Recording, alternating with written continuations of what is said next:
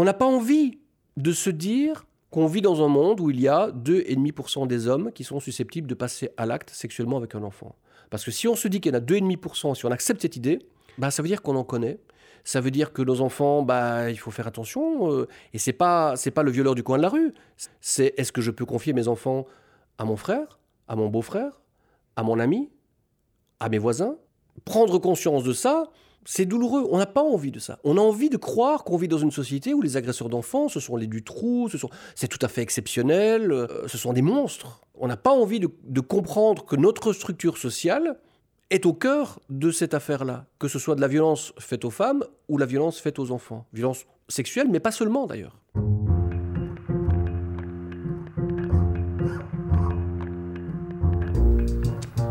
Le plus souvent dans l'histoire, Anonyme était une femme. Les bras se sont levés, les bouches sont exclamées. Maintenant, il faut des mots. Ça dure toute la vie, une évasion. C'est tout le temps à refaire. Le féminisme est une révolution, pas un réaménagement des consignes marketing.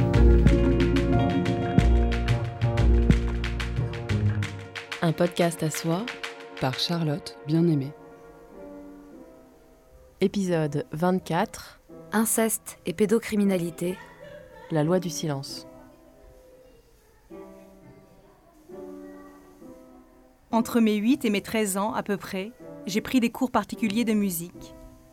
Le plus souvent, le prof venait chez nous, parfois je me rendais chez lui. C'était un homme alerte d'une trentaine d'années, drôle et sympa, un peu décalé, artiste.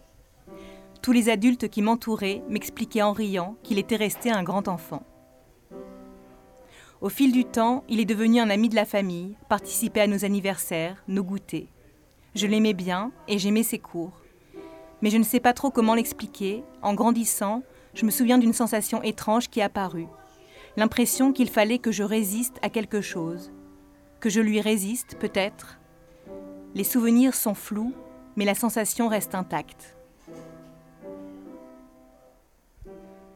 Un jour, je devais avoir 12 ou 13 ans.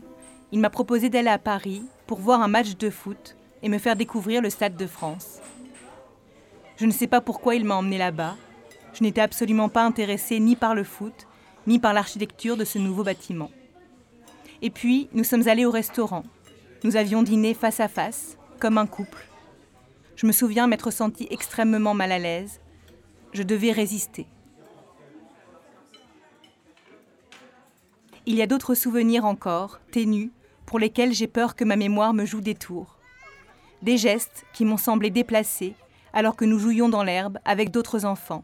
Des rires étouffés de ma meilleure amie qui se sentait un peu draguée par lui. Mais que faisait-il là? J'ai 36 ans et je crois bien que je n'en ai jamais vraiment parlé à mes parents, ni à ma sœur, qui prenait elle aussi des cours avec lui, et seulement très récemment à mon conjoint, à l'occasion de cette émission. Comment est-ce possible de ne rien dire de cela De ces souvenirs? Qu'est-ce qui se met en place? C'est ce que j'ai voulu comprendre dans cette émission. Comprendre aussi les chiffres. En France, environ deux enfants par classe d'école sont victimes d'inceste ou de pédocriminalité. 81% des violences sexuelles commencent avant 18 ans, 51% avant 11 ans, 21% avant 6 ans.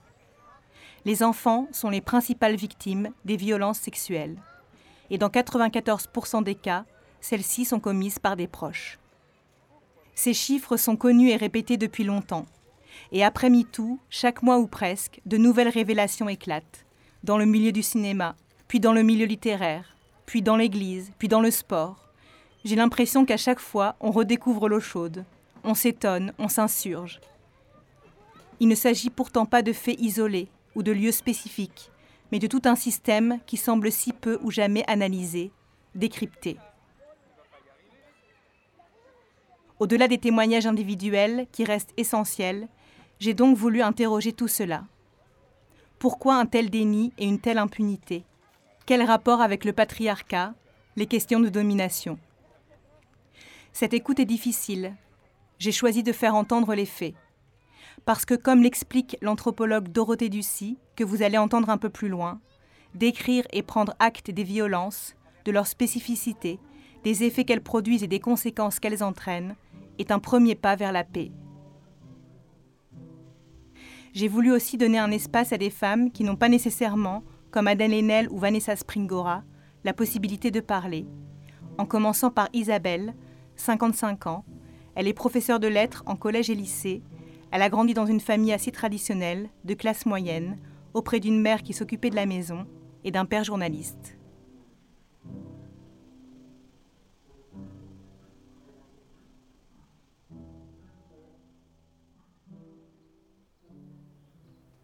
Alors j'ai deux strates de souvenirs. En fait, j'ai des souvenirs très précis à partir de mes 12 ans, où mon père a commencé à abuser de moi de façon explicite. Je sais maintenant qu'avant ces 12 ans, il y avait des gestes euh, incestueux et pédophiles, sauf que j'en ai pas à souvenir, mais je le sais par le biais du fait que, par exemple, mon père faisait ma toilette intime jusqu'à très tard. Au moins jusqu'à 8 ans, peut-être jusqu'à 10 ans, je ne me rappelle pas, je sais que c'était assez tard pour que je me sente très mal. Moi, ce qui me paraissait horrible, c'est qu'il me traitait comme un bébé, c'est-à-dire qu'il me mettait euh, sur une table à langer, les jambes écartées pour me laver. Et dans ces moments-là, évidemment qu'il me touchait. Euh, de toute façon, il avait plein de mots euh, pour mon sexe. Enfin, il était complètement fasciné par ça. Mais j'ai aucun souvenir d'abus sexuel, dans le sens où je crois qu'à ce moment-là, je ne voyais pas son excitation à lui. Et du coup, à partir de vers mes 12 ans, en fait, ça a été l'arrivée de la puberté qui lui a permis de rentrer dans l'abus sexuel à caractériser.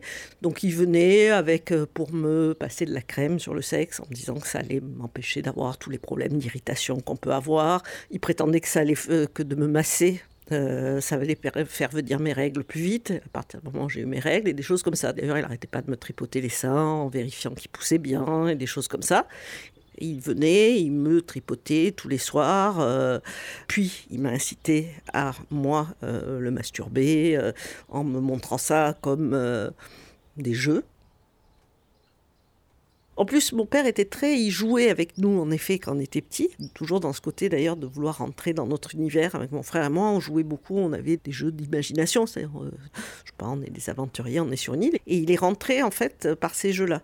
Il venait et puis il disait alors, euh, ah, on va voir comment ça marche. Enfin, je sais pas comment il faisait. D'ailleurs, il y avait les gestes, tout simplement. Il faisait faire ça par les gestes. Il se couchait et puis il sortait son sexe euh, en érection. Et du coup, euh, moi, je touchais et puis ben, incité à le toucher.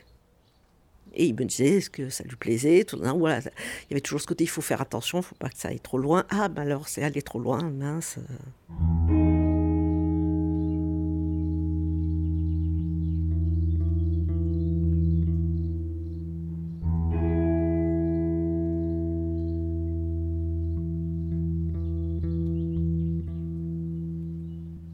Et à partir d'un moment où on avait cette maison de campagne où les chambres des enfants étaient à l'étage, donc séparées de la maison. Et donc là, il montait, et, et puis quand il était en vacances, il était à la maison. Il venait le matin me réveiller comme ça, il se couchait contre moi et il me tripotait, il me, masturbait en fait. Et il, il venait aussi l'après-midi au moment de la sieste. Et là, du coup, on est passé à autre chose, c'est-à-dire à vraiment à, à, se coucher avec moi dans le lit et puis à, m'inciter à le toucher, à m'asseoir sur lui, à mettre son sexe contre le mien et des choses comme ça. Il y avait viol, puisqu'il y avait pénétration, non pas par euh, le sexe, puisque ça, il l'a jamais fait, tout en me disant bien qu'il s'était retenu de le faire parce qu'il pensait que c'était excessif et puis il avait la peur bleue de me mettre enceinte. Donc euh, c'était avec les doigts uniquement. Alors, euh, ce qui a posé problème pendant très longtemps pour ma façon de vivre ça, c'est que j'éprouvais du plaisir euh, physique, sexuel.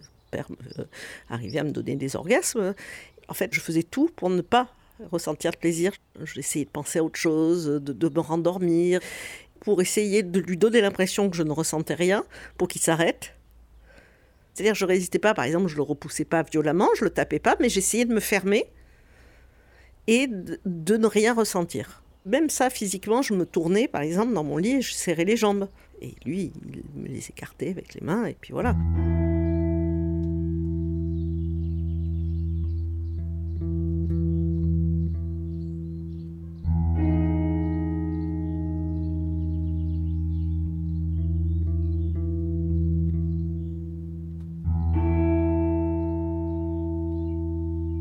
Je parlais jamais, je disais jamais non. Euh, si je parlais, c'était comme si ça donnait une réalité aux choses. Il n'y avait pas de pensée quand j'étais là-dedans. Je ne pensais pas. C'était quelque chose de totalement euh, blanc, neutre, ces moments-là. Je peux rien dire d'autre que j'ai l'impression que je ne ressentais rien.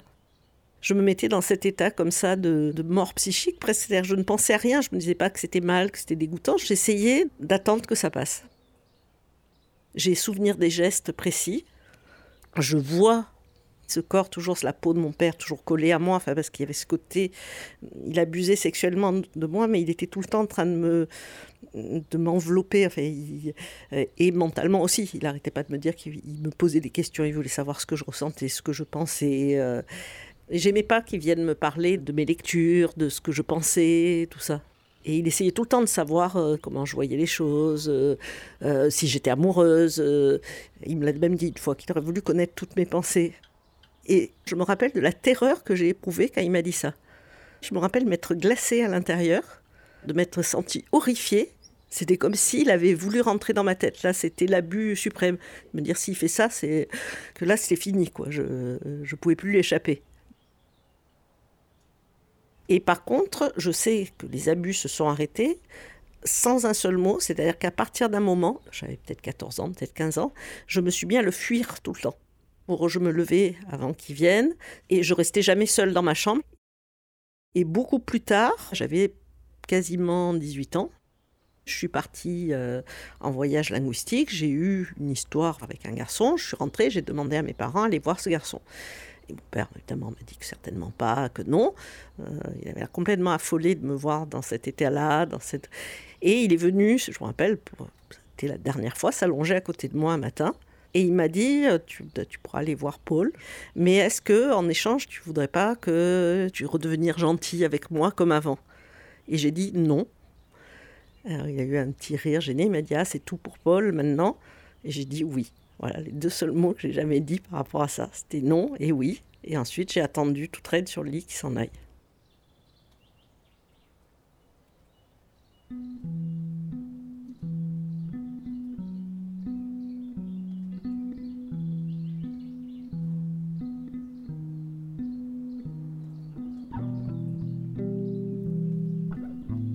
L'essentiel est inavouable. L'essentiel est aberration. L'interdit est mon opéra. Certains jours, j'ai besoin d'écrire des choses qui m'échappent en partie, qui précisément sont la preuve que ce qui est en moi est plus fort que moi. Je voudrais un si qui n'existe pas, parce qu'un si représente toujours une chose qui ne s'est pas produite. Et puisqu'elle ne s'est pas produite, c'est qu'elle aurait pu ne pas être.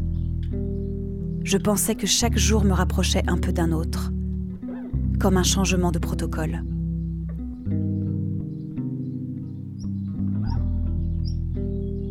Mathilde Brasilier, il y avait le jour, il y avait la nuit, il y avait l'inceste.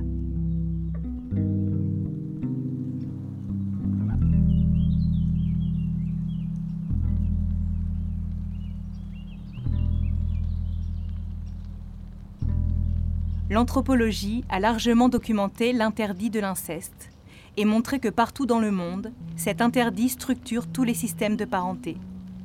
Chacun sait qu'on ne doit pas se marier avec son père ou sa mère, ni faire des enfants avec eux.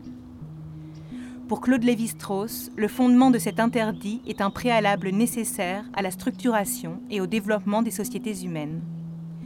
Le tabou de l'inceste, c'est donc la norme sociale qui rejette les pratiques sexuelles entre individus de même parenté. Mais l'écart entre la règle et la pratique est immense. Malgré l'interdit, l'inceste survient partout et de manière massive. En France, 5 à 6% des enfants en sont victimes. Cette réalité est beaucoup moins documentée. Un manque que Dorothée Ducy a voulu combler avec son livre Inceste, le berceau des dominations. Pour elle, c'est aussi et surtout la pratique de l'inceste qui structure l'ordre social. Tout le monde est socialisé avec l'expérience d'avoir cohabité ou fréquenté un ou plusieurs enfants qui vivent chez eux des situations d'inceste. Le tabou de l'inceste résiderait donc plutôt dans le fait de se taire sur ce qui arrive. Ce qui structure aussi de façon très forte l'ordre social, c'est qu'on euh, ne doit pas en parler. Les enfants, les proches, les sœurs, les frères, les parents, les cousins, sont socialisés avec une injonction au silence. Tout le monde se tait Personne ne voit, tout le monde se tait. Même quand c'est dans la chambre d'à côté ou quand c'est dans la salle de bain et que les autres enfants sont là, ou la mère, ou le grand cousin, ou le père, si c'est pas lui l'agresseur, eh ben, les gens n'entendent pas et ne voient pas. Et cette injonction au silence, elle peut être euh, verbalisée par l'incesteur, euh, mais en fait, le plus souvent, elle l'est même pas. C'est tacite. C'est ça qui est euh, ahurissant, en fait. Et on ne peut pas après aller essayer de les incriminer en disant mais c'est pas possible, Madame Machin, vous, ne pouviez pas ne pas savoir. Ben, il se trouve que si en fait, elle pouvait pas, elle a pas su, et les adultes eux-mêmes en général, dans une famille où il y a de l'inceste, ils ont eux-mêmes été socialisés dans une famille où il y avait déjà de l'inceste. C'est-à-dire, l'inceste survient toujours dans une famille où il était déjà là. Donc, en fait, euh, tout le monde se tait à tout moment. Les enfants incestés, depuis tout petit, ils voient bien que personne n'en parle. Quand ils se lèvent le matin ou quand ils sortent de la douche, ils voient bien que leurs frères, leurs sœurs se taisent que leur mère euh, continue de finir son article pour le lendemain, car euh, toutes les mères ne font pas de la soupe, mais voilà.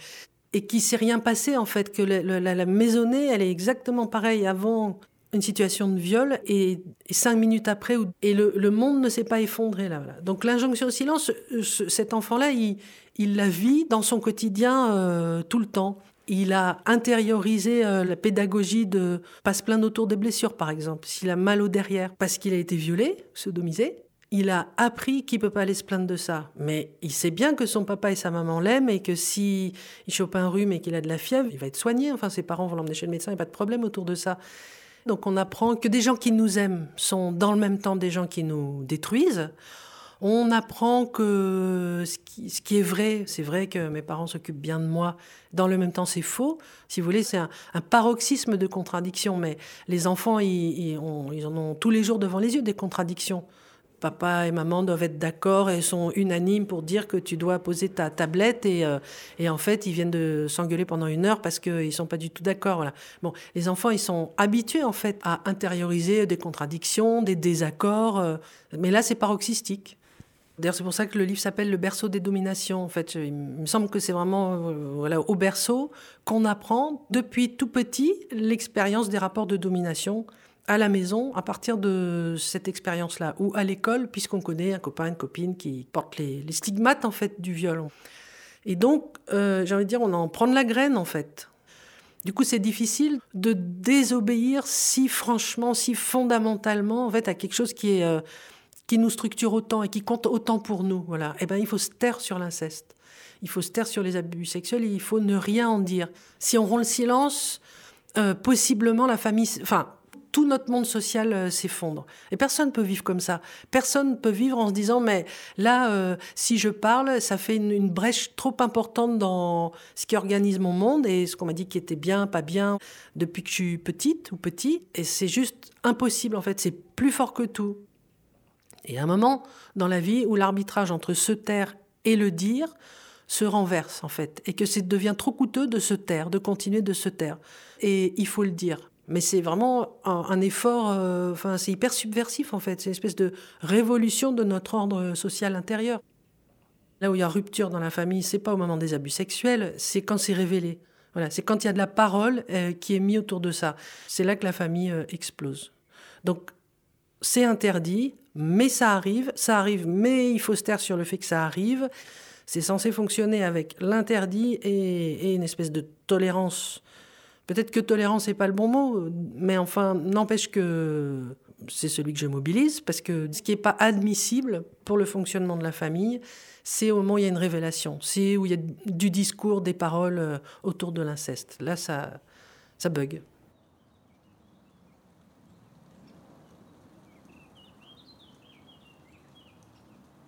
Après avoir mis fin aux abus, Isabelle a longtemps gardé le silence. Elle passe l'agrégation, réussit ses études, se marie. Régulièrement pourtant, elle vit de grandes dépressions, se sent incapable de conduire ou de travailler, change de conjoint du jour au lendemain. Mais elle continue, elle veut réussir sa vie, c'est pour elle une vengeance. Elle devient maman, continue à voir ses parents avec ses deux enfants, jusqu'aux 4 ans de sa fille. Tout bascule alors très violemment. Elle se met à sortir très tard et souvent dans les bars, rentre alcoolisée chez elle, et provoque des accidents de voiture graves à répétition. Des comportements à risque fréquents chez les personnes victimes d'inceste. Ces dernières peuvent aussi vivre des états de sidération ou de dissociation au moment des faits. Le cerveau est anesthésié par l'agression, la victime reste indifférente aux violences qu'elle subit ou qu'elle a subies, ce qui l'empêche d'en prendre la mesure et rend plus difficile la rupture avec les agresseurs. Certaines personnes souffrent aussi d'amnésie totale ou partielle, rendant encore plus longues les prises de conscience et les dénonciations possibles. Pour toutes ces raisons, plusieurs associations réclament l'imprescribilité des faits. Isabelle, quant à elle, n'a pas pu porter plainte. À l'époque, la prescription était de 10 ans. Ce fut le temps nécessaire pour qu'elle réalise ce qui lui était arrivé. Par contre, elle décide d'écrire une lettre à son père, lui disant qu'elle ne le verra plus jamais, et commence alors à aller mieux. En fait, je voyais des psys pour essayer de rentrer, de devenir quelqu'un qui n'aurait pas été abusé, qui n'aurait pas été assisté. Et c'est pas possible. J'ai appris à essayer d'aller bien en tant qu'ancienne victime d'inceste. Du coup, c'est pas aller bien euh, comme si de rien n'était, c'est aller bien avec ça. À partir de là, j'ai plus pensé que j'avais des problèmes. J'ai considéré que l'inceste avait euh, créé euh, des traumatismes. Les deux conséquences, c'est vraiment une terrible angoisse permanente chez moi. Je luttais en permanence contre ça. Mais depuis jeune, hein, depuis mes 10 ans, je luttais pour pas être angoissée. Et des difficultés relationnelles euh, amoureuses, c'est-à-dire j'ai aimé, j'ai été aimée, mais avec beaucoup de difficultés à trouver un équilibre euh, entre l'intimité, la confiance. euh, c'est-à-dire que quand je suis avec quelqu'un, soit je suis dans la peur de le perdre, et puis quand ça va mieux, je suis dans la peur de me laisser enfermer, dans l'envie de m'enfuir. Et puis sur une sexualité complètement euh, alors là, ravagée. C'est-à-dire que j'ai eu à la fois une sexualité très libérée sur le plan sexuel, c'est-à-dire que absolument rien ne me faisait peur.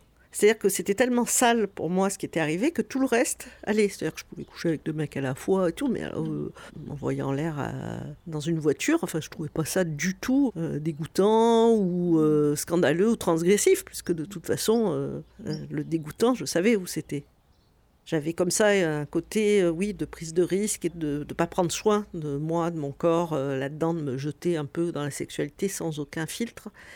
Mais euh, j'ai quasiment aucune possibilité de prendre du plaisir avec un homme ou avec une femme d'ailleurs. J'arrive pas à avoir d'orgasme, mais je sais très bien, en plus je, sais ce qui se passe, mais je peux pas le débloquer. Je fais exactement ce que je faisais avec mon père, c'est-à-dire je me bloque. Je peux être excitée, je peux, alors du coup je peux désirer, avoir une relation euh, sensuelle, j'aime toucher, être touchée, caresser, embrasser. Et j'adore faire jouir l'autre, mais moi je peux pas.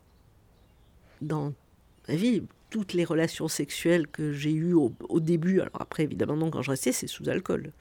Je me rappelle avec mon dernier copain, c'était même un problème parce que au début, lui aussi il boit pas mal, donc ça allait, sauf que une fois qu'on était vraiment ensemble, eh bien on buvait un coup, mais il n'avait pas envie de picoler à chaque fois, et en fait ça me posait problème. J'ai un peu lâché l'affaire parce que j'en ai marre. Je me suis dit au fond maintenant je suis célibataire et, finalement ça me va. En fait ça m'épuise l'idée d'avoir une relation amoureuse. Là où vraiment j'ai l'impression d'avoir peut-être pas solutionné, mais vraiment apaisé les choses, c'est sur le plan relationnel plus large, social. C'est-à-dire je travaille, je me fais, j'ai appris à me faire respecter dans mon travail. Je suis très peu angoissée. J'ai rétabli des relations. Enfin, il n'y a jamais une mauvaise relation avec mes enfants, mais euh, au moment où j'ai quitté leur père, c'était quand même, euh, ils l'ont quand même assez mal. Enfin, ma fille l'a très mal vécu, et là, on a des très bonne relation dans cette situation-là. Mon fils est là alors qu'il a 23 ans, trois fois par semaine pour dîner. Ma fille vient dès qu'elle peut. Enfin, voilà. Les rela- Donc là aussi, je considère que les choses, on a réussi à créer quelque chose. euh, Puis je m'entends bien avec leur père. Donc de ce côté-là, oui, les choses se sont arrangées.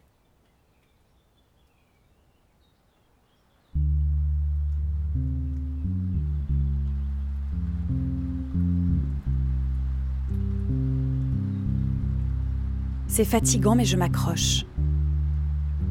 Les combats m'épuisent. J'ai besoin de dormir énormément pour récupérer. J'ai l'impression de mener une lutte continuelle, mais je m'accroche. Parce que je le sais intuitivement que je marche vers la vie. Mon chemin qui mène à la vie est parfois abrupt, dur à gravir, pénible, parce que rempli de batailles. Plus pénible même que le chemin qui mène à la mort. C'est facile la mort.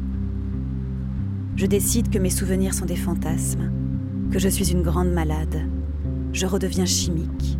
Je me bourre de cachets pour alléger les symptômes. Je fais semblant d'être en vie, mais au fond de moi, je suis morte.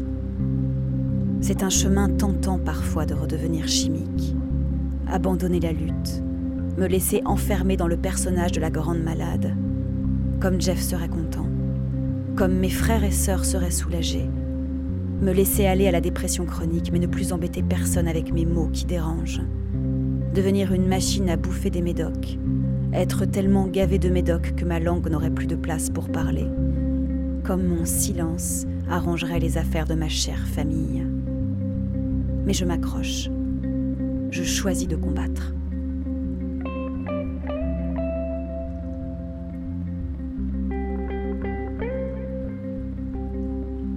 Virginie Talmont, inceste.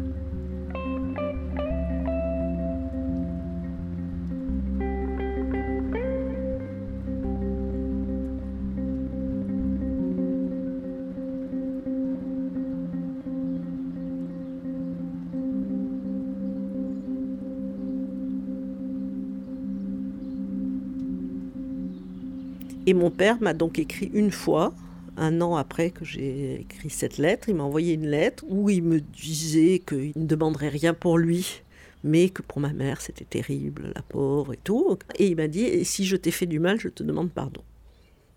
Donc j'ai considéré que ce n'était pas une demande euh, valable, j'ai pas répondu. Puis je sais un peu ce qu'il a dit à ma mère, elle m'en a parlé. Il a dit quoi? Qu'il avait dérapé et qu'il ne se rendait pas compte, mais que bon, en même temps, il ne m'avait jamais fait, il m'avait jamais forcé, qu'il ne m'avait pas fait de mal physiquement, il ne m'avait pas violé d'après lui, puisqu'il ne m'a pas pénétré euh, génitalement, donc euh, il a, pour lui c'est pas un viol. Et puis qu'il n'y a pas eu de coup, il ne m'a pas abattu, il m'a pas donc euh, c'est pas bien, mais il n'aurait pas dû, mais voilà. Et il pense qu'il n'a pas de problème. Sauf qu'il y a quelques années, mon père a, commencé à avoir des gestes d'attouchement avec ma nièce qui avait 6 ans à ce moment-là, 5 ou 6 ans, qui avait mis sa main dans sa culotte, en prétendant vérifier qu'elle n'était euh, pas mouillée après avoir fait pipi, enfin un truc de toujours avec un prétexte, parce que mon frère est resté sous emprise de mes parents euh, jusqu'à très récemment, c'est-à-dire qu'il avait 3 ans de moins que moi, et euh, malheureusement, en fait, il assistait à la plupart de ces scènes. Mon frère m'a dit qu'il me comprenait, qu'il se rappelait de tout, mais que lui ne se sentait pas de couper les ponts avec mes parents. Donc il ne les a pas coupés. Et là, j'ai fait pression sur eux, je suis allée déposer de main courante et mon frère a fini par porter plainte contre notre père il y a trois ans. Il n'est rien arrivé du tout, il a été convoqué, je crois, il y a, il y a quelques mois, donc deux ans après. La première fois, ils ont appelé mon père, il leur a dit qu'il était malade. En effet, il avait eu, je sais pas quoi, un problème euh, veineux, enfin, il pouvait pas venir. Et, ils ont, parce que mon frère s'est renseigné, il leur dit, on lui a dit de nous tenir au courant quand il serait en capacité de venir, il nous a pas rappelé. Enfin, dit, mais vous pensez, euh, on l'accuse d'abus sur sa petite fille, il va pas rappeler de lui-même pour aller voir la police. Je prends le pari qu'il se passera rien. Vu l'encombrement des tribunaux, on doit dire que apparemment il n'y a plus de risque et que c'est quelqu'un de 93 ans et que voilà, le temps que tout se déclenche, il sera mort et puis ça. Donc mon père prétend qu'il qu'autant il reconnaît les faits pour moi, évidemment c'est prescrit, autant il dit qu'on extrapole mais qu'il n'y a rien eu et que c'est moi qui le poursuis de ma haine en montant son fils contre lui. Ben, mon frère, il y a deux ans maintenant, a porté plainte, mais il a cessé de voir mon père. Mais ma mère, il, elle me dit, il m'en veut, mais j'y peux rien et tout. Coup, j'ai dû lui réexpliquer. Ça a été bien pour moi parce que ça m'a permis, une fois de plus, d'expliquer les choses que j'arrivais pas à dire pour moi. Et ça m'était plus facile de lui parler de mon frère et de ma nièce. De lui dire, mais est-ce que tu te rends compte, il est là en train de réaliser ce que c'est que notre père et tout. Et toi, tu pleures en disant que tu es toute seule, mais et lui, ce qu'il éprouve par rapport à sa fille, de, réaliser qu'il a failli la laisser comme ça, euh, et puis de dire, parce qu'au début, elle voulait, comme, en disant, mais il se passera rien puisqu'on le surveille, en gros, mon père, donc on pourrait continuer à les voir. Je dis, est-ce que tu réalises ce que ça veut dire? Ça veut dire qu'on dit à cet enfant, il y a un problème, cet homme est dangereux, il y, a, il y a un tigre dans la maison, on le laisse, tu dois faire attention, mais on le laisse dans la maison. Donc j'ai dit, bah non, ah. on enlève le tigre. Elle considère qu'elle est obligée de rester avec lui aussi, pour des raisons presque évidemment matérielles, mais aussi presque morales. Elle est restée avec lui, elle reste avec lui.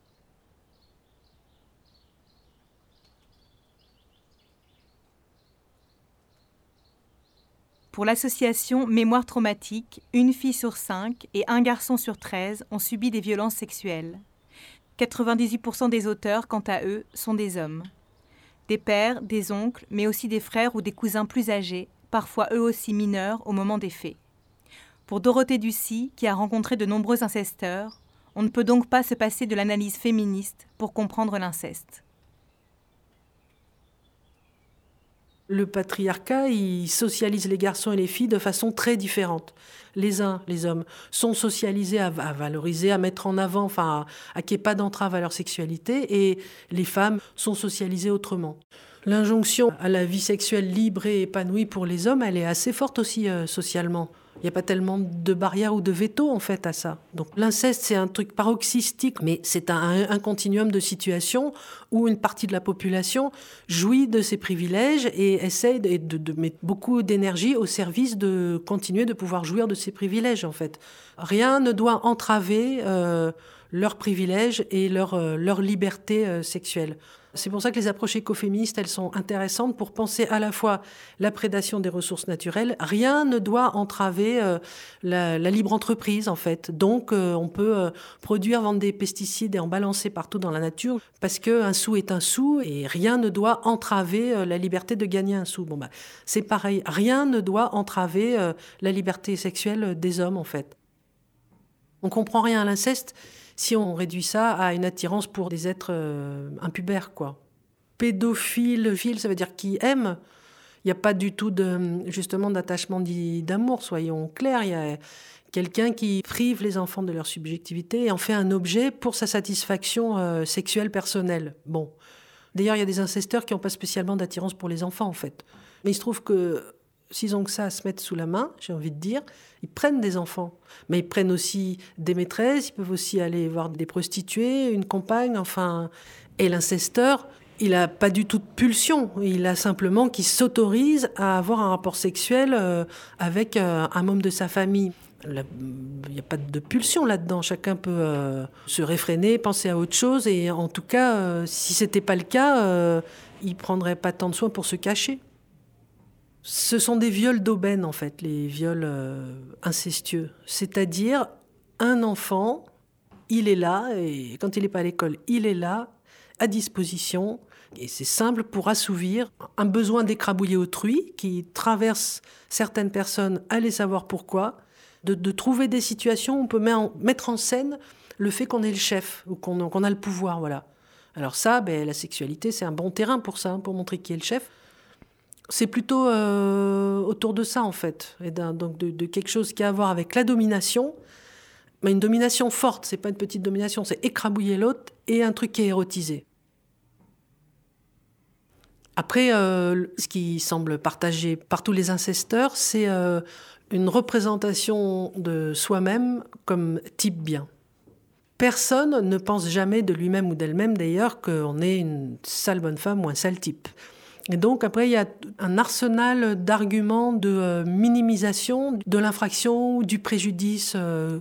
Il y a des gars que j'ai vus qui n'ont aucun mal à, ayant violé une petite fille qui au départ avait 4 ans, à expliquer qu'elle était déjà très mûre pour son âge mais qu'elle était euh, tout à fait consentante puisque elle était toujours contente de revoir le gars enfin voilà de toute façon toutes les marques d'opposition sont niées toutes les marques de douleur sont tues et que dans le fond on peut comprendre ça parce que la sexualité c'est pas un truc euh, doux rose et euh, pas forcément en tout cas.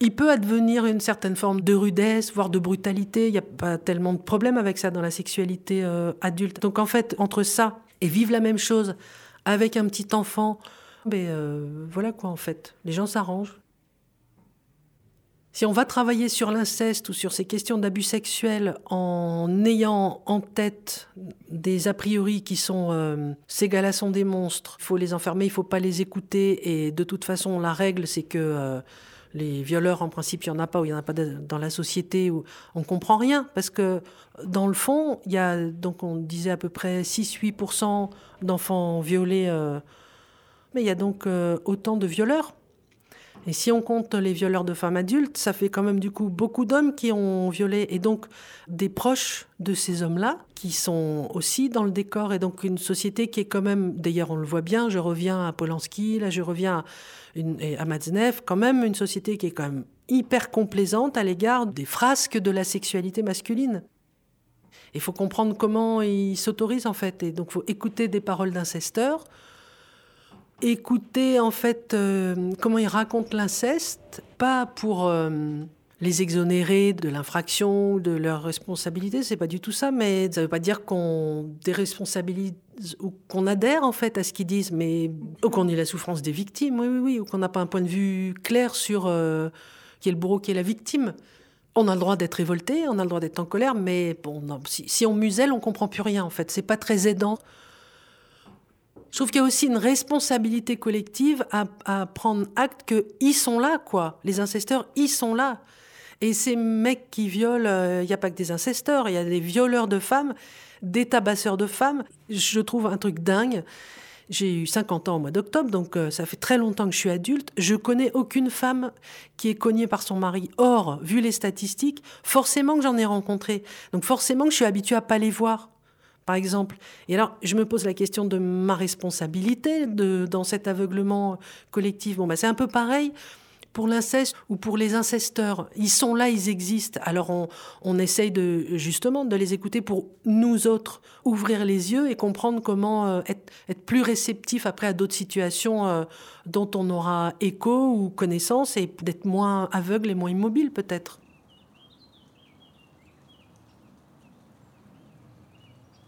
Les paroles de Dorothée Ducy m'ont longtemps fait réfléchir. Fallait-il que moi aussi je donne la parole aux monstres Je me suis rappelé qu'à chaque fois qu'on faisait cela, c'était toujours les témoignages des hommes auteurs repentis qui ressortaient, qui étaient retenus, mis en avant. Et puis, la parole des victimes vient juste de se libérer, pourquoi donner la voix à des auteurs de torture? Mais quand j'ai rencontré Bruno, un père incestueux, je me suis dit comme Dorothée Ducy que c'était important d'entendre sa voix. Parce qu'il est ce mec normal, ce voisin, ce copain, cet oncle qu'on connaît. Je l'ai rencontré via l'association L'Ange Bleu, qui souhaite accompagner les pédocriminels et leurs proches pour empêcher les récidives, libérer cette parole-là pour traiter le problème à la racine.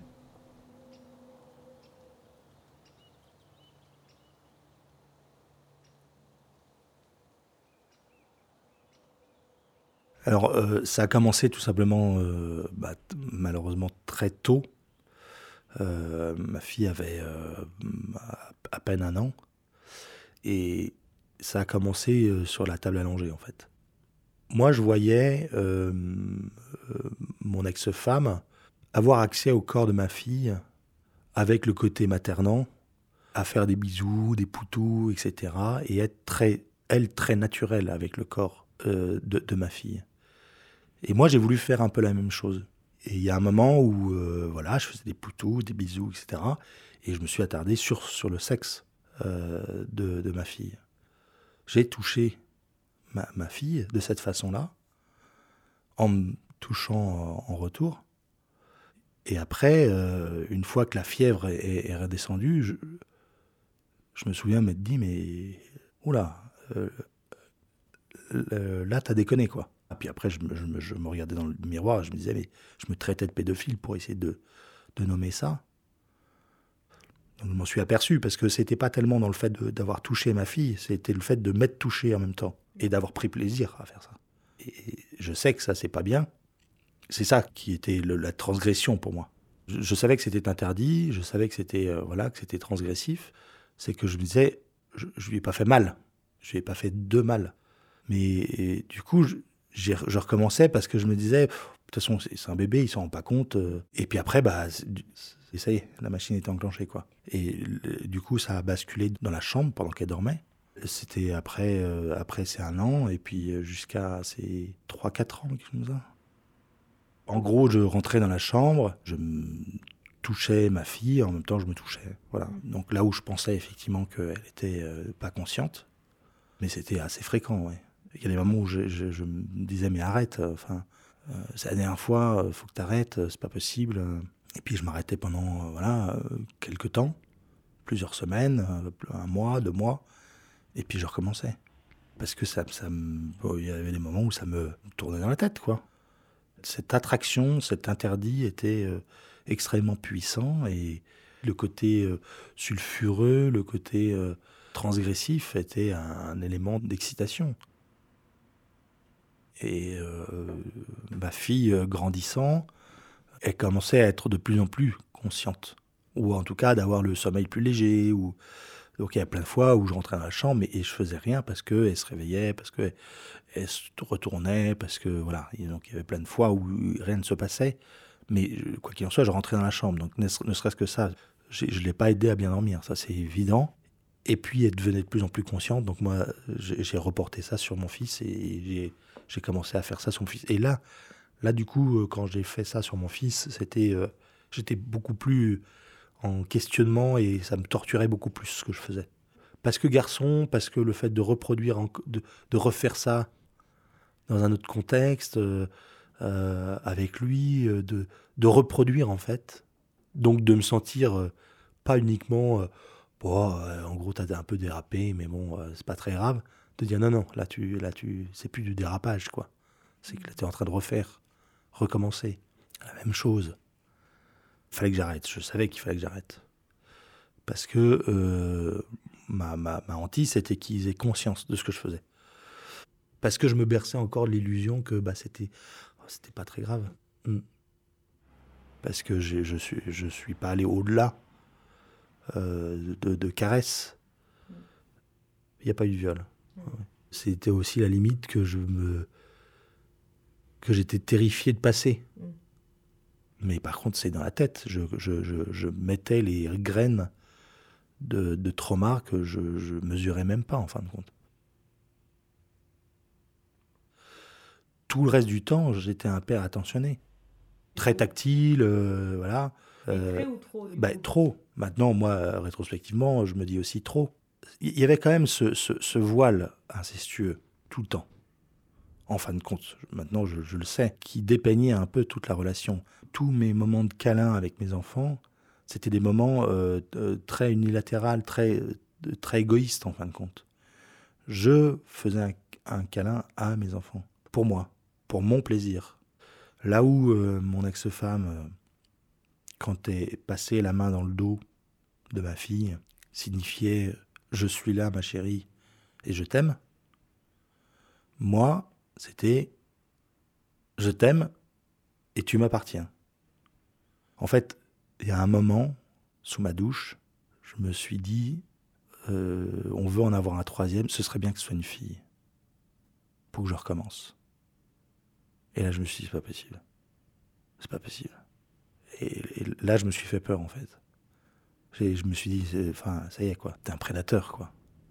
En fait, jusqu'à présent, je me, drapait dans l'idée que voilà, je me laissais emporter, entre guillemets, je me laissais emporter par cette envie, ce désir, etc. Puis que c'était plus fort que moi. Bah, bah, bah. Là, je préméditais, quoi. Et c'est là où j'ai pris le, courage d'appeler euh, d'appeler quelqu'un qui était associé à l'Ange Bleu, un thérapeute. Et j'ai mis deux ans avant de l'appeler. J'ai en fait transformé complètement ma fille en, objet de désir. Pour moi, c'était plus du tout ma fille à ces moments-là ça devenait plus qu'un corps qui euh, générait chez moi un, très grand désir et, une soif et une sorte d'électrochoc euh, complètement euh, épouvantable et qui était plus fort que moi en fait parce que j'y retournais. Il y avait comme une pierre dans le ventre en fait. Une pierre dans le bas-ventre qui m'oppressait, qui me tordait les tripes.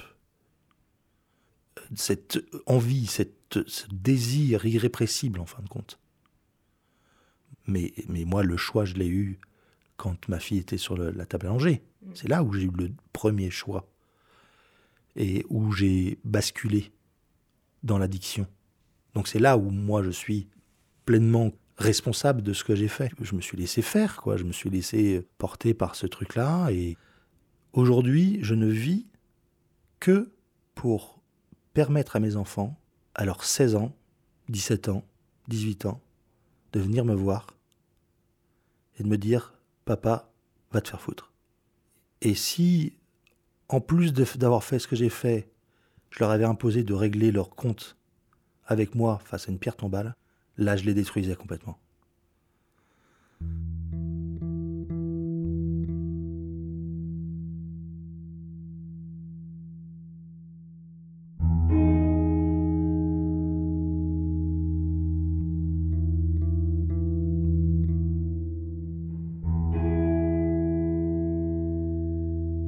Étais-je un monstre au cœur de pierre ou un homme au cœur brisé et plein de ressentiment Y a-t-il une différence? Est-ce que ça change quelque chose? Sûrement pas pour ce qui est de la douleur que ma cruauté t'a infligée. Étais-je conscient de l'existence de l'homme ombre? N'étais-je pas le témoin de sa brutalité? N'aurais-je pu l'arrêter? Étais-je un psychopathe? Ce serait trop facile. Non, je n'étais pas fou. J'étais un homme privilégié, efficace. Je vivais au-dessus de ce monde des critiques et des reproches. J'étais programmé pour contrôler, pour gagner à tout prix. Tu étais mon enfant. Tu étais ma propriété. Tu devais faire ce que je t'ordonnerais. Et quand tu ne le faisais pas, c'était mon devoir d'appliquer la punition qui te ferait plier afin de te discipliner. J'avais été élevé comme ça. Je faisais ce qu'on m'avait fait. Je faisais ce qu'on m'avait enseigné. Evensler, le pardon.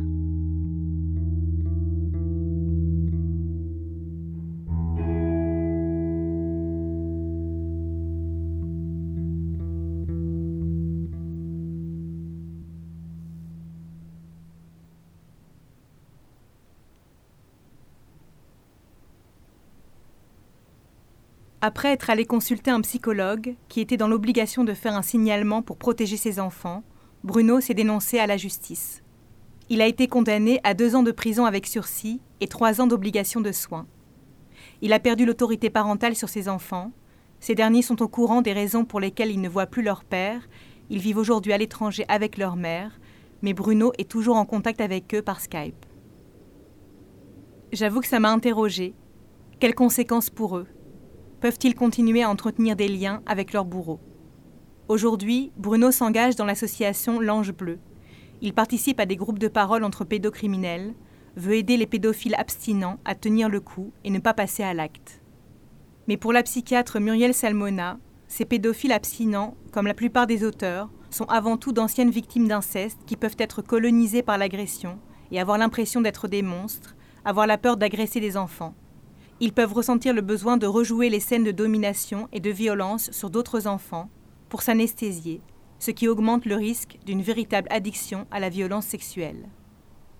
Au mot de pédophile, elle préfère celui de pédocriminel. Et pour elle, il faut avant tout reconnaître et former le corps médical à accompagner les victimes et faire cesser l'impunité. Ce qui est loin d'être le cas, puisque 74% des plaintes sont classées sans suite. Aujourd'hui, un homme qui agresse un enfant a donc une quasi-certitude de ne pas être inquiété par la justice.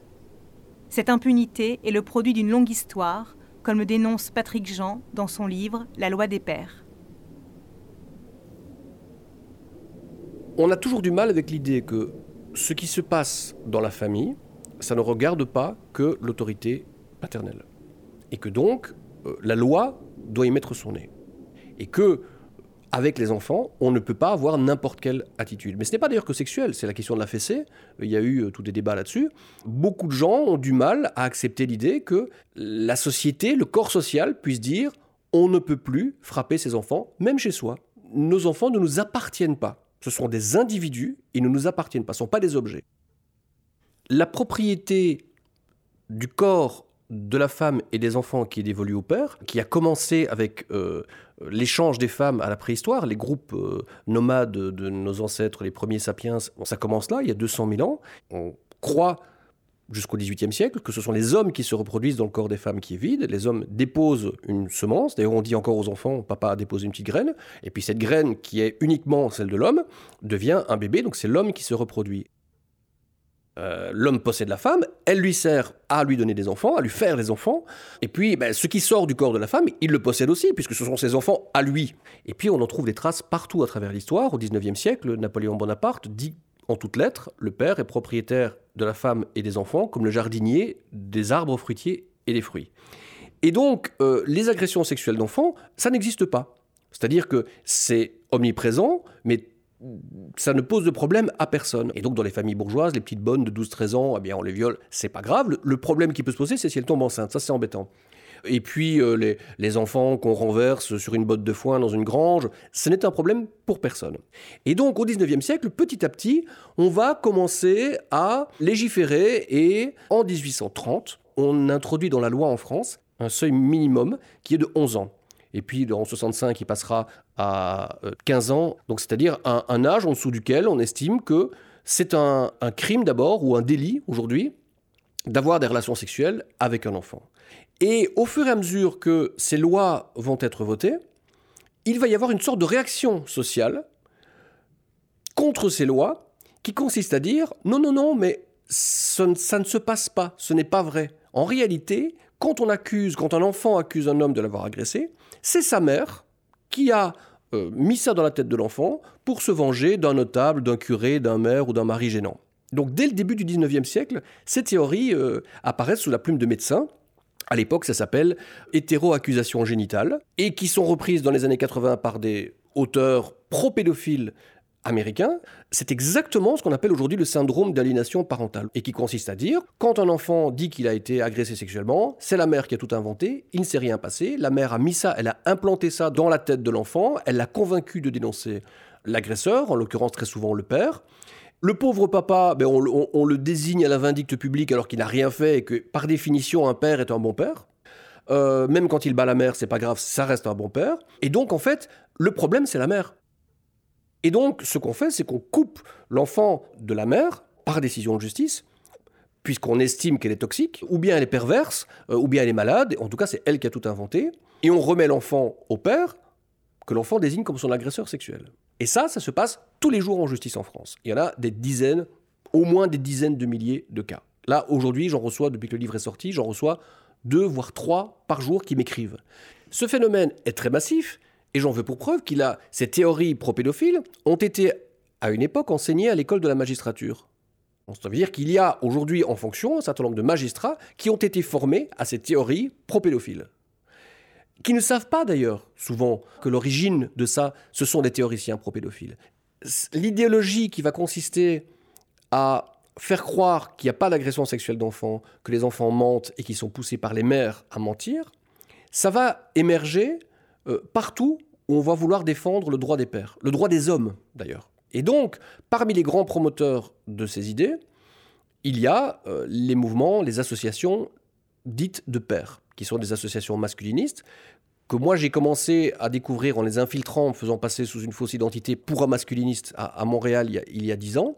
Et c'est là que j'ai découvert que ces gens euh, faisaient la promotion de ces théories. C'est eux d'ailleurs qui me les ont fait découvrir et que euh, pour eux c'était un combat très important de conserver le pouvoir symbolique du père dans cette image du père qui est intouchable et que donc on ne peut pas aller dire sur la place publique des hommes agressent sexuellement leurs enfants. Il faut considérer que c'est faux, que ce sont les féministes qui ont inventé ça, que c'est un coup monté.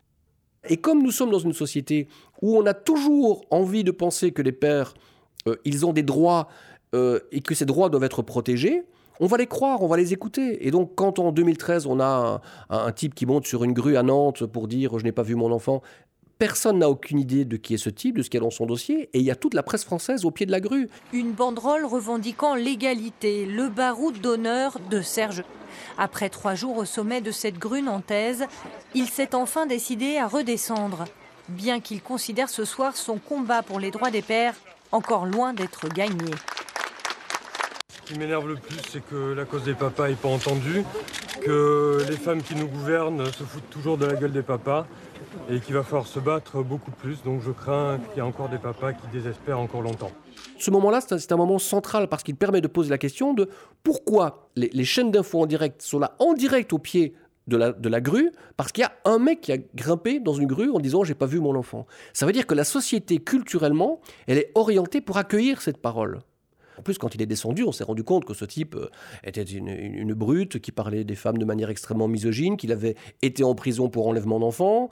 Mais on a continué. à glorifier ces associations de pères, à continuer à dire que ces pères, vraiment, ils étaient malmenés par la justice, alors que toutes les statistiques montrent le contraire.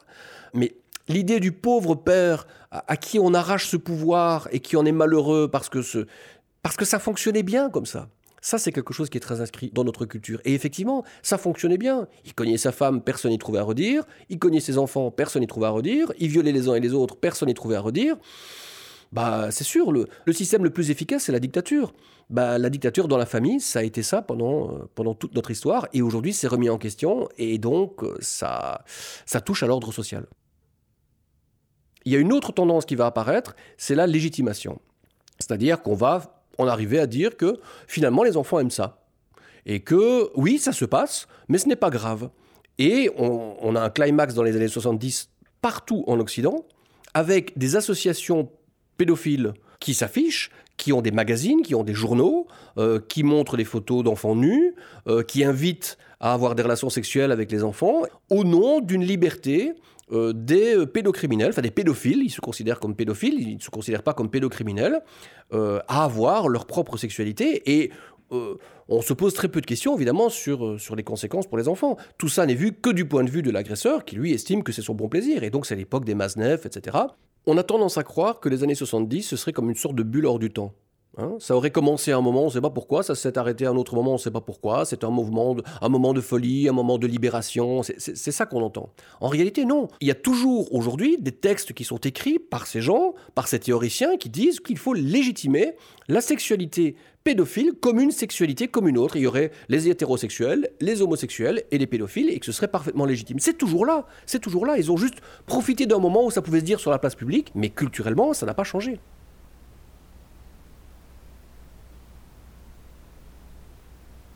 La persistance de cette complaisance et de cette impunité à l'égard des pédocriminels, c'est ce qu'a voulu dénoncer Alice, 37 ans, le jour où elle m'a écrit pour me dire qu'elle souhaitait témoigner. Danseuse amateur et coordinatrice culturelle auprès des jeunes publics, elle souhaite que la vague de dénonciation renverse aussi le monde de la culture, du théâtre et de la danse. Elle a grandi avec sa mère, assistante sociale, et a été victime d'un pédocriminel, metteur en scène connu et reconnu, lorsqu'elle avait 8 ans. J'étais une enfant qui dansait énormément depuis le plus jeune âge. Et ma mère a très vite, euh, bah voilà, elle a repéré que, on dirait maintenant que j'avais peut-être du talent, je sais pas, mais en tout cas que j'avais un mode d'expression qu'elle avait envie de favoriser. J'aimais aussi beaucoup euh, faire de l'humour, faire des situations, euh, créer des scènes, mettre les gens en boîte, imiter les adultes. Enfin, très vite, elle, la question du théâtre s'est posée. Et euh, je ne sais plus comment ça s'est fait, mais elle avait dans son entourage quelqu'un qui pouvait me proposer de faire des leçons de théâtre. J'avais 8 ans, 8-9 ans. Voilà, il y a eu déjà bon, des, des, séances photos euh, artistiques avec euh, ma mère et donc ce metteur en scène qui était photographe. elle elle-même avait envie de participer à quelque chose de créatif. voilà, il y a les photos de, maintenant on sait, mais David Hamilton, euh, voilà, avec euh, euh, une jeunesse un peu évanescente, évaporée, des choses très... Donc elle, elle avait l'impression de participer à ça. C'était des photos nues, artistiques, puis on prenait des poses tendres je dirais vaguement enlacées, mais comme peuvent l'être une fille et sa mère. Et puis c'était ludique, enfin c'était drôle, et puis c'était pas, enfin ça portait pas du tout à conséquence. Euh, c'était, euh, on rigolait beaucoup en faisant ça. Je pense qu'il faisait très attention. Il y avait la présence de ma mère, il la mettait en confiance aussi. En fait, le, je crois qu'elle a jamais vu vraiment le résultat. On pouvait pas imaginer qu'il pouvait se passer euh, plus après sans la présence d'un adulte. Et donc, je suis partie faire du, du théâtre, enfin ça, s'appelait théâtre, chez lui. Et donc j'y allais toute seule. Alors il y a eu euh, des séances où il y avait d'autres adultes, des comédiennes, et euh, des séances où j'étais seule avec lui. J'ai des images très très marquantes euh, qui me quitteront jamais. Je me souviens très bien de l'appartement, je me souviens très bien de ses toilettes, je me souviens de que j'ai lu vaguement un texte une fois, mais qu'en fait il en avait absolument rien à faire. C'était absolument pas ça qui l'intéressait. Je me souviens des comédiennes euh, et je me souviens que euh, euh, en fait c'était du jeu d'un metteur en scène qui met en situation des personnages sur la danse, sur le fait de se mouvoir dans la pièce, ce qui est certain, c'est qu'il allait plus loin quand j'étais seule avec lui, mais il faisait en sorte de, me mettre en confiance et de pas aller directement vers des choses euh, que j'aurais pu refuser d'emblée. Puis il y a eu un mot que j'apprendrai beaucoup plus tard d'ailleurs en cours de SVT en étant extrêmement choquée de, donc un cunilingus. Donc ça c'est une forme de viol. Je l'ai su bien après. Donc euh, bah, je me souviens qu'il m'avait dit de m'allonger confortablement. Il me disait que ça allait être très doux, que je découvrirais quelque chose euh, d'exceptionnel et euh, qu'effectivement, enfin voilà, c'est ça qui est terrible, c'est que c'est on a un enfant et il y a eu effectivement un accès à un certain plaisir, c'est sûr quoi. Donc euh, ça, c'est vrai que c'est quelque chose, c'est une culpabilité qu'on porte très fort parce qu'on est rentré dans un jeu, un jeu d'adulte, euh, mais avec les codes des enfants. Et en fait, on a joué et on s'est prêté au jeu et en plus, c'était c'était pas désagréable. Donc c'est ça qui est hyper difficile. En fait, ce qui est hyper compliqué dans ce genre de prédation, c'est que euh, bah, on définit un, acte de viol euh, avec de la violence, et en fait, c'est tout sauf violent. Il faisait très attention à pas non plus aussi laisser de traces. Donc tout ce qu'il faisait n'était pas prouvable. Et c'est pour ça que c'est compliqué ces choses-là. Il me forçait pas. Il m'a proposé une fois de lui faire une fellation, enfin d'essayer. Je me souviens avoir posé la langue et avoir dit non, non, je, je veux pas. Donc euh, c'est ça qui est terrible, c'est-à-dire que j'avais le droit de dire à, peu près non, même si en fait euh, bah, tout le système de manipulation fait que non. Hein. je j'étais pas du tout libre de ce que je faisais et j'étais prise dans un piège, mais j'avais jamais été forcée. Il a jamais porté la main sur moi. Il me parlait euh, gentiment, il était doux. voilà, c'est ça. Hein. Comme j'avais le droit de dire non, les fois où j'ai dit oui, j'ai eu l'impression d'être coupable parce que j'avais été dans une forme de consentement. Et c'est ça qui est terrible. Puis même le terme de consentement, il est, c'est un terme qui est bidon parce que ça pose déjà un rapport de domination entre des gens. Enfin, quelqu'un qui propose et l'autre qui doit accepter, c'est, c'est pas ça. Enfin. Et puis, euh, bah, c'est un rôle de toute façon de dominant-dominé. Je veux dire, j'étais une enfant euh, avec euh, prise dans la nasse d'un prédateur qui incarnait le rôle de l'éducateur? Donc c'est, c'est quand même un pouvoir immense.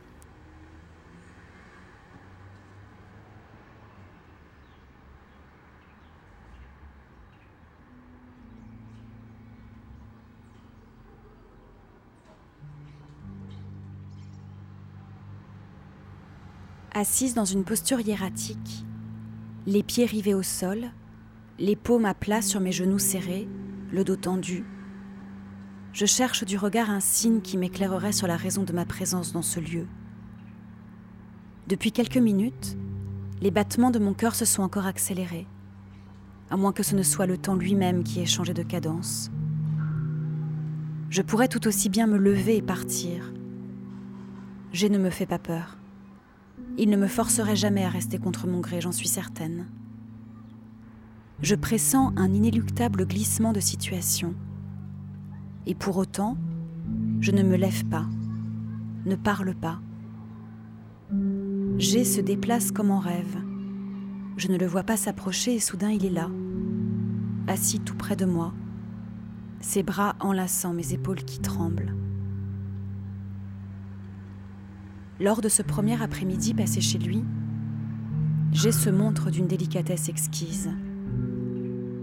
Il m'embrasse longuement, me caresse les épaules et glisse sa main sous mon pull, sans jamais me demander de le retirer, ce que je finis pourtant par faire. Lorsque nous sommes tous les deux dans le calme de son studio, il me berce dans ses bras, comme un nourrisson, la main dans mes cheveux ébouriffés, m'appelle mon enfant chéri, ma belle écolière, et me conte doucement la longue histoire de ses amours irrégulières, nées entre une très jeune fille et un homme d'âge mûr.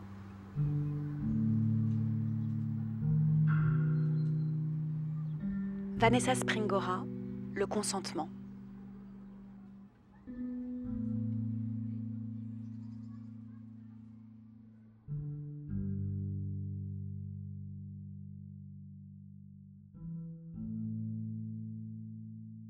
Que je sais, c'est qu'il était très prudent euh, devant les comédiennes. Enfin, il y avait une comédienne qui voulait aussi faire du théâtre et qui avait envie de jouer. Et on avait joué, mais il n'en avait rien à faire.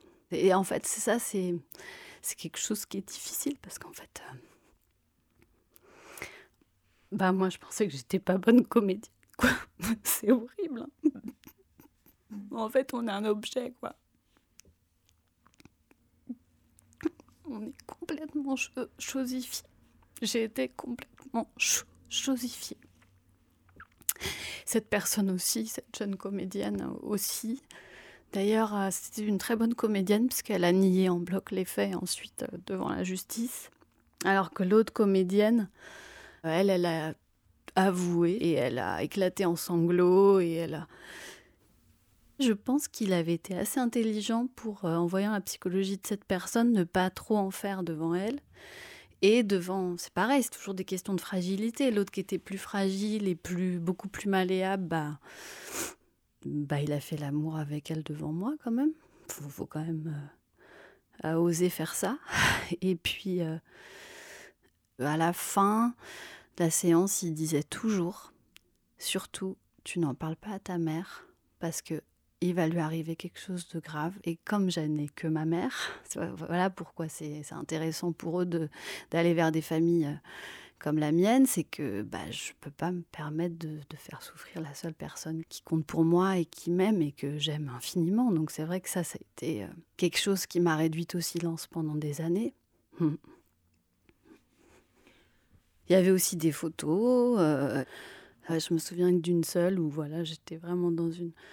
Bah déjà, j'ai l'air extrêmement jeune, dans une pose suggestive avec un accessoire suggestif. C'était un string ficelle. Donc là, là vraiment, ça se voit. euh, tout le monde le voit quand on voit ces photos-là. On voit la manipulation. Enfin, elle est, elle est immense. Elle est, ça, ça saute au visage. Donc c'est vrai que ça, c'est une image qui m'est restée en tête. Il m'a demandé aussi si je voulais être euh, nue sur scène. Ça, j'ai refusé. C'est même pas imaginable d'être nue sur scène. Enfin, je veux dire, j'avais conscience à l'époque que c'était déjà, je pense, la prédation maximale. Enfin, je veux dire, des, spectateurs assis face à un enfant nu sur scène. Et c'est ça, le... toutes ces pièces tournées autour de ça, de la masturbation des petites filles. Enfin, voilà, c'est. c'est... Quand j'ai grandi et quand j'ai compris qu'en fait, il, se servait de moi et que j'étais qu'une chose, bah j'ai, voulu arrêter.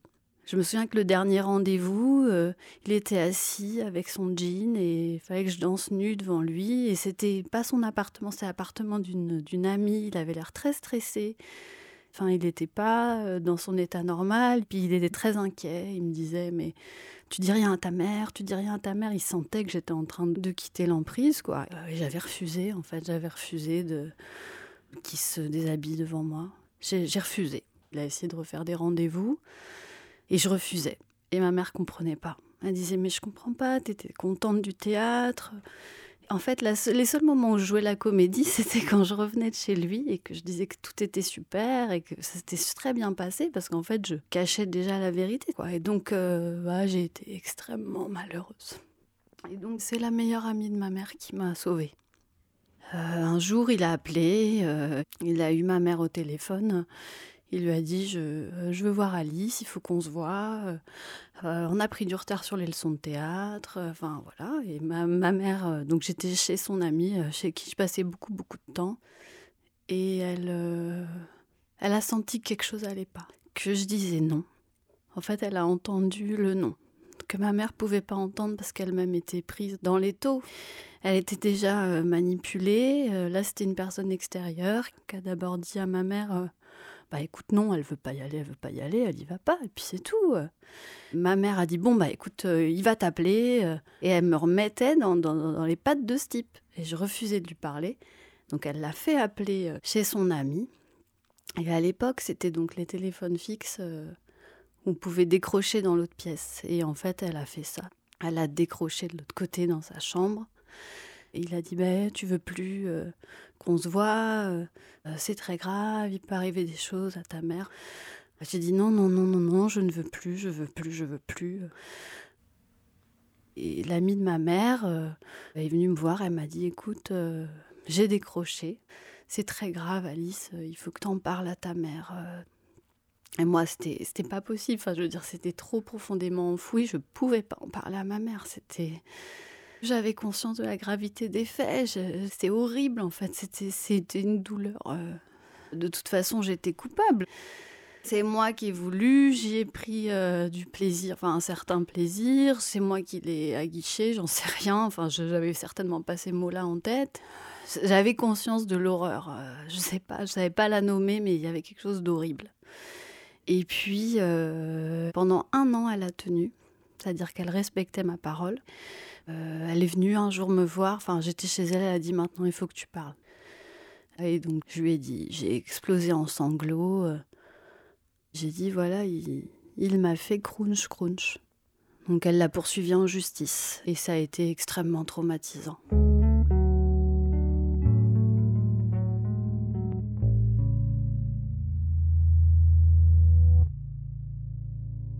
L'appareil judiciaire, les... le fait de répéter tout le temps la même chose, c'était atroce. C'était, je dirais, il n'y a, rien de pire pour un enfant en fait, pour l'isoler du reste du monde, pour le, pour qu'il se sente euh, trop grandi, euh, complètement décalé. Enfin, je veux dire, on répète tout le temps la même chose dans des locaux absolument dégueulasses. Les, les flics, la brigade des mineurs, mais c'était immonde. Comment on peut attendre des heures dans des salles aussi sales, aussi on se sent sali. C'est comme si le contenant était euh, complètement à l'image de ce qu'on a à l'intérieur de soi. C'est-à-dire qu'on n'est même pas capable de nous recevoir comme des héros, ce qu'on est. Et on est euh, sur des bancs euh, immondes, dans des salles immondes, avec des gens qui ont des têtes immondes parce qu'en fait, ils font un métier qui est très dur. Et en plus, ils sont même pas formés psychologiquement au fait d'interviewer des enfants. Donc bon, bah, je pense que les faits ont été clairement minimisés. Voilà, ma mère, elle, inconsciemment, elle l'a minimisé euh, parce qu'elle voulait se rassurer. Comment elle a minimisé Elle disait, bah oui, il y a eu que trois fois. Un, un, il y a eu que trois fois. Euh, euh, et puis en fait, je pense qu'il y a eu au moins quatre fois, mais ça après c'est difficile de le dire, et puis on a envie de faire plaisir à l'adulte. Là encore, on est dans un système de manipulation. Et elle, elle essayait aussi de survivre. Enfin, je veux dire, c'était très dur pour elle. Parce que plus il y avait de fois, plus elle était fautive aussi. Donc, euh, il y a aussi les rapports de pognon quand même, hein, qui sont euh, extrêmement euh, forts. C'est les faibles face aux puissants. Ma mère est allée vers une avocate qui n'était pas spécialiste du tout qui aurait absolument jamais dû accepter de dépanner. C'est quelqu'un qui, a été silencieux pendant toutes les attaques, pendant toutes les confrontations. Et lui était à l'aise, bah voilà, un homme de théâtre. Il parlait, il racontait, il, mettait tout le monde dans sa poche, il avait une super avocate qui me réduisait aussi au silence. Et comme moi, j'avais pas les mots pour dire les choses, le mot, euh, par exemple, cunilingus, je l'ai appris bien après le procès. Et, ah oui, il n'a pas été dit au procès ce mot-là? Je pense pas, non, non. On est traité de menteur alors qu'on a 10 ans. Euh, je crois que c'est. Il n'y a rien de pire, en fait, pour euh, détruire l'estime de soi. C'est un second viol, enfin, je veux dire, c'est pas autre chose. Du coup, la seule preuve tangible, c'était les photos. Donc, il a été condamné à plusieurs mois de prison, dont de la prison ferme. Mais que. Donc, il a été condamné uniquement pour les photos Ouais. Et pourquoi? Parce qu'il n'y a, pas de preuves pour le reste? Ah, bah non, il n'y avait pas de preuves comme dans de très nombreux cas de viol. Et c'est l'amie de ma mère qui a mis les mots. Elle m'a permis de dire que, en fait, euh, ma mère, malgré elle, ne m'avait absolument pas protégée, qu'elle était coupable, puisqu'en fait, ma mère a été euh, jugée complice et pour les photos, alors que c'était elle qui portait plainte, elle s'y attendait pas du tout. En fait, c'est terrible parce qu'elle était prise dans un système de prédation, mais elle, ça l'a poursuivie euh, dans son métier. Et euh, j'y étais pas, mais au procès, elle m'a raconté euh, une mascarade, en fait. Quelque chose de pareil, d'aider complètement pipé avec une procureure générale qui fait des blagues avec le metteur en scène qui fait partie des puissants, des gens quelqu'un qui fait ce métier-là, c'est quelqu'un qui, qui est écouté, qui est voilà. Et, ma mère, on se, on se moquait d'elle, on l'a, euh, elle s'est sentie rouler dans la boue, absolument pas entendue, alors qu'elle a été manipulée. Donc c'est terrible parce qu'on donne raison à quelqu'un qui a été quand même celui qui a, qui a organisé tout ce jeu.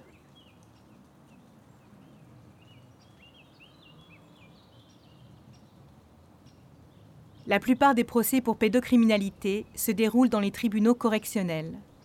Même lorsque les victimes portent plainte pour crimes de viol, les faits sont souvent requalifiés en délit d'atteinte sexuelle sur mineurs et donc ne sont pas jugés en cour d'assises. Alors que le viol est passible de 15 ans de prison, l'atteinte sexuelle ne fait encourir que 5 ans de réclusion et 75 000 euros d'amende. Cela s'explique par la définition du viol, qui est un acte de pénétration sexuelle commis sur la personne d'autrui par violence, contrainte, menace ou surprise. Aucune mention de l'âge de la victime. Les enfants entre 5 et 15 ans doivent donc faire la preuve de leur non-consentement, comme les adultes. Des associations féministes réclament que tout acte sexuel entre un adulte et un mineur de moins de 15 ans soit considéré comme un viol. Pour Patrick Jean, il s'agit aussi d'interroger la place accordée à la parole des enfants dans les procès et les familles. Le mot enfant vient du latin infans, qui veut dire qu'il ne parle pas. Ça veut dire qu'on a même construit le mot pour les définir dans le sens de un être qui n'a pas de parole. Et quand il parle, cette parole ne vaut rien. C'est du bruit. Pendant très longtemps, on a, jusqu'au 19e siècle, on pensait que quand on, on, agressait, quand il se passait quelque chose dans la vie d'un petit enfant, il n'en garderait aucun souvenir. Et donc aucune trace. Et que donc ce n'était pas grave. Euh, la souffrance physique euh, des bébés ou des, ou des petits-enfants, ce n'était pas un problème. Ils souffraient, mais euh, un quart d'heure après, ils s'en souvenaient pas. C'est ça, ça qu'on pensait. Et donc, la maltraitance des enfants n'était pas un problème, parce que, de toute façon, un, enfant, c'était quelque chose de, de, meuble, de plastique, et que tout ça allait s'effacer, et que c'était sans conséquence. Et d'une certaine manière, on est toujours là-dedans. Et d'autre part, notre histoire s'est construite sur un phénomène biologique particulier qu'on appelle la néoténie. C'est François Héritier qui a montré ça. C'est le fait que les bébés humains conservent très longtemps des caractères fétaux. Pendant un an, ils ne marchent pas. Ça veut dire que nos ancêtres ont été sélectionnés selon leur capacité à s'occuper, à maintenir en vie, dans des conditions effroyables, des nouveau-nés. Et ce rapport entre l'adulte et l'enfant va être à l'origine du rapport d'autorité. L'adulte doit avoir autorité sur l'enfant pour le maintenir en vie, l'empêcher de faire des choses, le forcer à faire des choses, et cet enfant qui ne parle pas, évidemment, est comme un paquet qu'on maintient en vie, et puis plus tard, il sera un adulte. Et ça, on est toujours là-dedans. C'est-à-dire que les enfants, aujourd'hui, de notre société, ne sont pas considérés comme des individus au même titre qu'un adulte. Ils n'ont pas le droit à la même sécurité, ils n'ont pas le droit au même respect.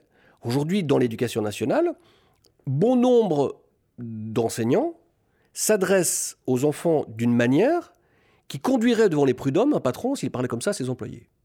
Mais on considère que pour les enfants, c'est pas grave. On peut euh, crier sur un enfant, ce n'est pas grave. Et d'ailleurs, quand je dis ça, il y a plein de gens qui disent oui, enfin c'est normal, il faut de l'autorité. On, est toujours sur l'idée qu'un enfant ne peut être considéré que dans l'autorité. Comme si éduquer un enfant ne passait que par exercer un pouvoir sur lui. Alors, il y a eu au début du XXe siècle, évidemment, euh, toutes sortes de théoriciens qui ont proposé d'autres formes de pédagogie. Montessori et d'autres, qui justement remettent en question le rapport d'autorité entre l'adulte et l'enfant et qui amènent à considérer que l'enfant, c'est un individu qui a une psyché et qui a droit aussi euh, au même respect de son être, mais au respect de son corps aussi, que les adultes. Et donc, par exemple, l'idée que on ne touche un enfant que s'il est d'accord, c'est une idée qui n'est toujours pas passée dans la culture. On estime qu'un enfant, on peut le forcer à faire un bisou, on peut le forcer à recevoir un bisou, euh, on peut le forcer à être touché, que son corps soit touché par un adulte, un enseignant ou autre, et on ne se demande jamais si l'enfant en a envie. Or, le début de la question du rapport au corps des enfants par rapport aux agresseurs sexuels, c'est là. C'est qu'un enfant, il doit apprendre dès le plus jeune âge que son corps, c'est lui, et que lui, on ne le touche, y compris ses parents, on lui fait des bisous, on lui fait des câlins, que s'il en a envie. Et il n'en a peut-être pas toujours envie. Mais ça, c'est quelque chose qui est très très profondément inscrit dans la culture et qu'on a beaucoup de mal à mettre en question. La question des agressions sexuelles d'enfants et des viols d'enfants ou de mineurs, ça trouble l'ordre social quand on le dénonce. Et donc, on va avoir, par exemple, des magistrats qui vont condamner des hommes qui ont acheté des images pédopornographiques, mais qui vont demander que ce ne soit qui vont décider que ce ne sera pas inscrit sur le casier judiciaire, parce que, par exemple, l'homme est un enseignant. Et il y a des magistrats qui ont dit clairement qu'ils ne voulaient pas une inscription au casier judiciaire parce que ça allait nuire à la carrière de l'homme et qu'ils ne voulaient pas détruire leur carrière. C'est la même chose avec les artistes. Polanski, euh, on, va continuer à considérer qu'il faut séparer euh, l'homme de l'artiste et que donc il ne faudrait pas nuire à la carrière de l'artiste sous prétexte qu'il a agressé un certain nombre de, jeunes femmes, euh, voire de gamines. Il faudrait séparer les deux et il faudrait ne pas toucher la liberté d'expression de gens qui sont des agresseurs sexuels, y compris quand ils font un film comme Dreyfus, dont on sait très bien que c'est une métaphore de lui-même qui se considère comme une victime. Parce que les agresseurs pédocriminels se considèrent toujours comme des victimes. Ils sont victimes d'un système qui ne les a pas compris, ou c'était l'époque. Il y a toujours une justification qui fait qu'ils ne se remettent pas en question du tout. D'ailleurs, souvent, ils disent on est victime comme les juifs vis-à-vis des nazis. La métaphore de l'antisémitisme en ce qui concerne la lutte contre la pédophilie, c'est quelque chose qui est là sans arrêt, dans les textes, dans, dans leurs discours. Et donc, euh, euh, voilà, il faut, il faut pas s'en prendre à eux, il faut les laisser tranquilles. C'est ça l'idée. Parce que sinon, ça, ça trouble l'ordre social. On n'a pas envie de se passer d'un Polanski. On n'a pas envie de se passer d'un type qu'on considère comme un, bon enseignant. On n'a pas envie de se passer d'un type qu'on considère quand même comme un bon papa. Et donc, il y a des psychologues qui vont théoriser l'idée qu'il faut essayer de retisser le lien entre le père et sa fille qu'il a violée. Entre une victime et un violeur. Parce que c'est le papa et que le papa, euh, c'est quelque chose auquel on ne touche pas. Donc se dire que ce père, bah, à partir de là, ce n'est plus le père. C'est d'abord le violeur. Non. Ça reste d'abord le père, il faut reconstruire cette relation. C'est toujours ça qui prime. Et la souffrance des enfants, elle passe toujours après tout ça.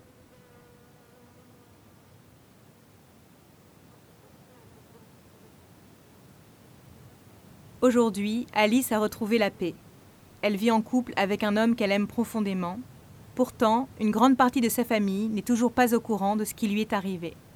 Elle a dû se battre pour guérir d'une énorme dépression nerveuse à l'arrivée de leur deuxième enfant et a dû vivre avec l'image de son agresseur affichée dans les rues de Paris. J'ai réussi à, me protéger du monde de la culture euh, pendant des années. Je ne sais pas comment j'ai fait. Et puis, bah, en fait, j'ai euh, un jour à la fac, euh, j'ai vu son nom en 4 par 3. Euh, j'ai eu un uppercut, quoi. Enfin, j'étais. Je bougeais plus. J'ai vu son nom sur une affiche. C'était. J'ai appelé ma meilleure amie. J'ai passé les barrières du métro. Donc, j'ai toutes les images. Hein. Et j'ai dit, c'est. J'ai vu son nom. Je. Il est sur toutes les affiches dans le métro. C'est pas possible. Comment c'est possible? Enfin, c'était J'étais passée sous un train. Hein. Donc là, j'ai eu besoin d'une aide psychologique. Après, euh, bah, il a, il a vraiment habité le monde de la culture. Il a été soutenu pendant des années. Ses créations étaient plébiscitées, elles le sont encore. Et puis surtout, il a trouvé le moyen de se rapprocher du jeune public. C'est ça qui est fou, quoi. En faisant quoi?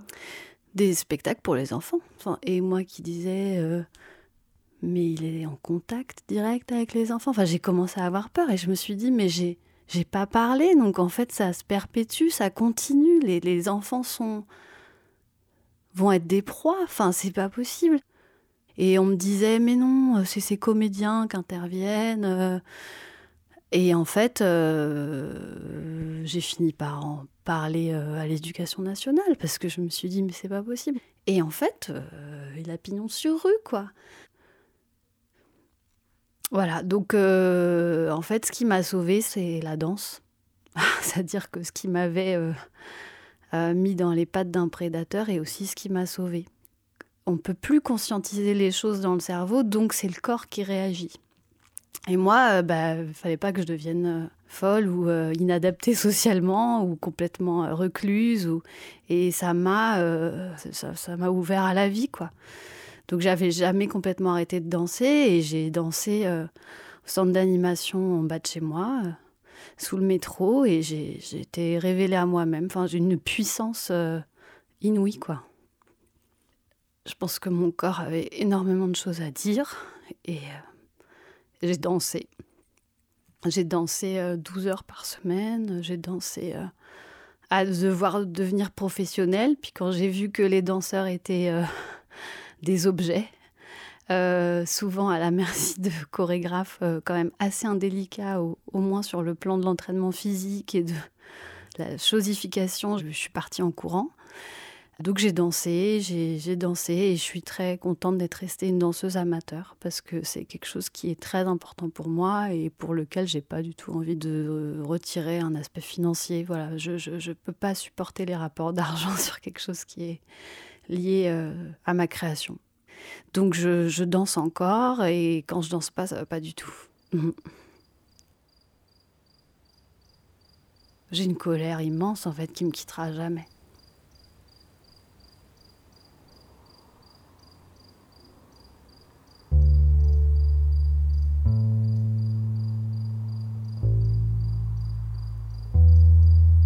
Ton corps est froid. Tu es morte ce jour-là ce jour du joli mois de mai, et il n'y a rien que je puisse faire pour te rendre le souffle. Phrase après phrase, j'ai cru que d'écrire me permettrait de te retrouver, de te sauver, et qu'il suffirait d'un baiser sur ton front pour te réveiller. Mais ton visage est bleu, je ne sais pas comment t'étreindre. Alors je te parle, comme tu parlais à grand-père sous le prunier. Toutes ces années tu m'attendais. Tu savais qu'en cheminant vers toi, je me trouverais. Ce livre, je le dépose auprès de toi. Que ces fleurs de papier soient ta couronne. Le mal qu'il t'a fait est en moi. Il ne se détache pas. C'est un rocher de granit noir au milieu d'une prairie. Désormais je le distingue. Désormais je me souviens. Et je joue, je cabriole, je m'ébroue avec mon fils, à nous écrouler épuisés de rire et de chatouilles dans les herbes folles et rien ne m'est plus étranger que les images d'hier. Parfois, j'enlace l'homme que j'aime et nos corps exultent. Et rien n'existe en nous que la joie d'être au monde. La vie n'abandonne jamais. Au tréfonds des océans, dans les ténèbres, elle luit.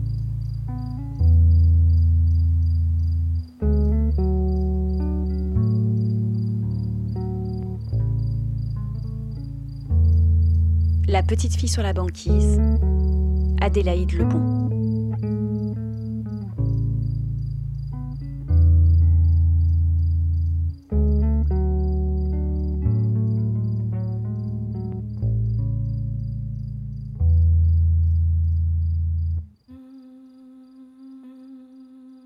C'était un podcast à soi de Charlotte Bien-Aimée, réalisé par Samuel Hirsch, qui en compose aussi les musiques. Texte Laure Giapiconi. Accompagnement éditorial Juliette Hamon. Merci à l'association Arévi, à Latifa Benari de l'association L'Ange Bleu, à Martine Nice et à Damien du Centre des Buttes Chaumont, à Muriel Salmona, à Juliette Drouard et à toutes celles et ceux que j'ai contactés pour l'émission et qui m'ont confié un bout de leurs histoires. Vous pouvez écouter un podcast à soi sur toutes vos applications de podcast préférées, mais aussi sur arteradio.com où vous trouverez des liens vers des textes, des livres, des sites, des articles autour des questions que nous venons d'aborder. Vous pouvez aussi nous suivre et nous écrire sur le compte Twitter, at un podcast à soi, sur le Facebook d'Arte Radio, et nous envoyer vos remarques, idées, témoignages, propositions sur notre mail un podcast à soi at artefrance.fr. On se retrouve le mois prochain pour un épisode consacré au féminisme et aux transidentités. Vive la radio, vive les podcasts, vive la révolution féministe.